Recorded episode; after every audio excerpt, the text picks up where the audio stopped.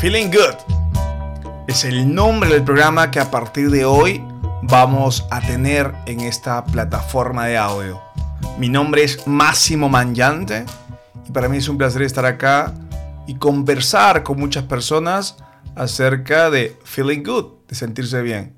Hoy quisimos conversar con una amiga, Charlotte Dupin, para que nos pueda hablar acerca de lo que es, lo que ha sido ella viviendo amor en cuarentena. Hola Charlotte, ¿cómo estás? Hola Máximo, ¿cómo estás? Gracias por invitarme a tu primer programa Feeling Good. La primera pregunta que te quiero hacer, Charlotte, ¿es factible encontrar el amor en cuarentena? Obvio que es factible encontrar el amor en cuarentena. Hasta yo he encontrado el amor en cuarentena que me rehusaba el amor, así que para todos los incrédulos, sí se puede. ¿Y es verdad que lo encontraste en Facebook? ¿Cómo así? Sí, lo encontré en Facebook, eh, no lo tengo por qué negar.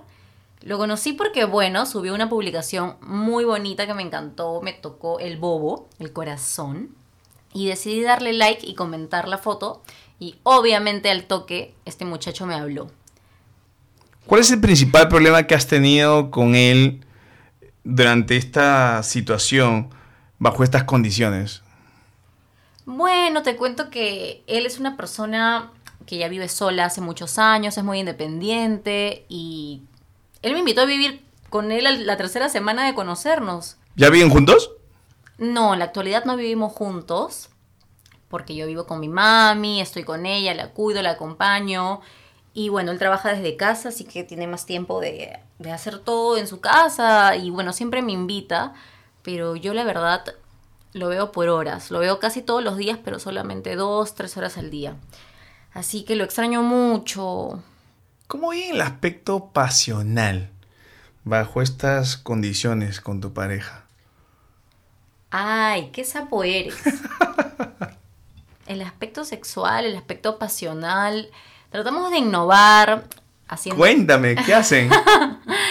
bueno, como a él le encanta la tecnología, tratamos de siempre eh, vernos por Zoom, vernos por videollamada, ver la misma película. ¿Es lo mismo? Tomarnos, ¿Es la misma, experiencia? No es la misma experiencia, pero aunque sea nos sentimos conectados. Y sobre todo en las fechas especiales como nuestros aniversarios o un fin de semana, sí, créeme que la pasamos muy bonito, es como si estuviera a mi lado. Pero yo sé que todo eso ya va a cambiar cuando acabe la cuarentena. Sí, sí, todo el mundo espera volver a la antigua normalidad, porque esta nueva normalidad lo que nos ha ayudado es a poder adaptarnos a las situaciones Muchas personas jamás pensaban encontrar el amor. Sé que tengo amigos y amigas que también han encontrado el amor bajo estas condiciones y ya vienen tiempo, tienen mucho tiempo bajo este esquema y les va bien. Sí, Máximo, obvio que sí, de verdad, no le temas al amor, ya lo vas a encontrar así sea en cuarentena, que todavía falta un montón para que acabe, así que estate ahí conectado en las redes sociales por aquí, por ahí que alguien te da like, ¿ah? no Tinder, ¿verdad? No, ya Tinder pasó de moda. Ahora estamos en. Hasta Instagram puede ser. Ok. Gracias, Charlotte.